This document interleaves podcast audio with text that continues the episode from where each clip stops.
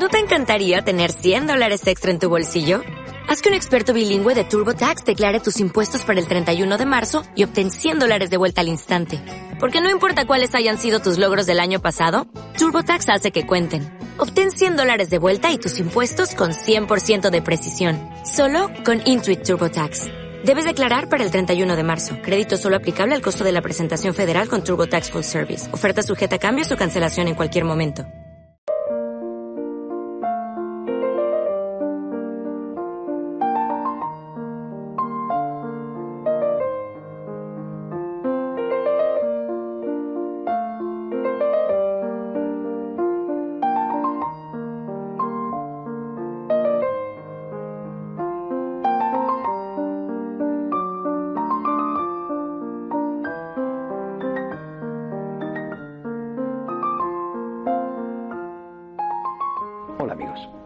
Bienvenidos una semana más a Palabras que da vida. Bienvenidos una semana más a este programa eh, en el que intentamos muy brevemente resumir el mensaje del Evangelio, pero no solo para conocerlo, sino para intentar practicarlo.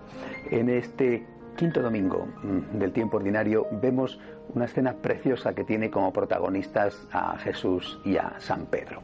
Un milagro, un milagro fantástico para Pedro porque después de una, noche entera trabajando no había conseguido ni una pescadilla en el lago de Galilea, ¿verdad? Y sin embargo, el Señor, mm, cuando obedece al Señor, consigue una pesca milagrosa. Pero lo interesante, lo que quisiera fijarme esta semana, es en la respuesta de Pedro. Delante de Dios, cuando se ha dado cuenta del poder de Dios, de quién es Jesús, Pedro reacciona de una manera aparentemente extraña, pero por otro lado muy frecuente. Y reacciona sabiendo quién es Dios y sabiendo quién es Él mismo, cuál es su propia miseria, su propia realidad de hombre. Y le dice Pedro a Jesús, le dice, se arrojó a los pies diciéndole, apártate de mí, Señor, que soy un pecador. Apártate de mí, Señor. Cuando conocemos a Dios, muchas veces sentimos este deseo apártate de mí, Señor. Sobre todo cuando conocemos a Dios y también nos conocemos a nosotros mismos, porque claro, hay algunos que conocen a Dios, pero no se conocen a sí mismos y se piensan que ellos más o menos son bastante parecidos a Dios, incluso algunos piensan que son superiores a Dios. Bueno, esto es más frecuente de lo que parece, pero cuando uno conoce a Dios, sabe quién es Dios y se conoce a sí mismo, resulta casi inevitable sentir esto, apártate de mí, Señor, que soy un pecador, Señor, tú te mereces más. Tú te merecerías ser servido ser servido por un santo. Tú te merecerías ser servido por un gigante humano y espiritual. Y, yo no soy nadie. Eh, búscate a otro que hará infinitamente mejor las cosas. Yo no valgo, Señor, yo soy un pecador, soy un, pescador del lago de Galilea, ¿cómo voy a servirte yo? Vete a la ciudad, a Jerusalén, busca a un hombre rico o busca al más sabio de las escuelas de los rabinos, pero yo, un, pescador de aquí, del norte del país, un hombre torpe, burdo. Y sin embargo Jesús, por su humildad, le dice, de eso nada, tú eres el mejor, porque eres humilde. Y a ti te digo, a ti te digo que vas a ser desde ahora pescador de hombres y que vas a ser la piedra sobre la que construiré la iglesia. ¿Cuál es la enseñanza, queridos amigos? La enseñanza es que dejémosle actuar a Dios. De sobra sabe Él que somos pecadores, que somos limitados. Dejémosle actuar. Claro que nos gustaría construir eh, una catedral, ¿verdad?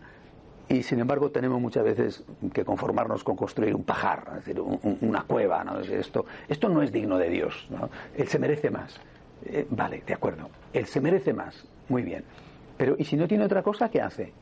Bueno, pues él, merecía nacer en Belén, en, la mejor casa que hubiera en Belén. ¿eh? No sé si había allí algún palacio, pero allí se lo merecía. La mejor hubiera sido poco para él.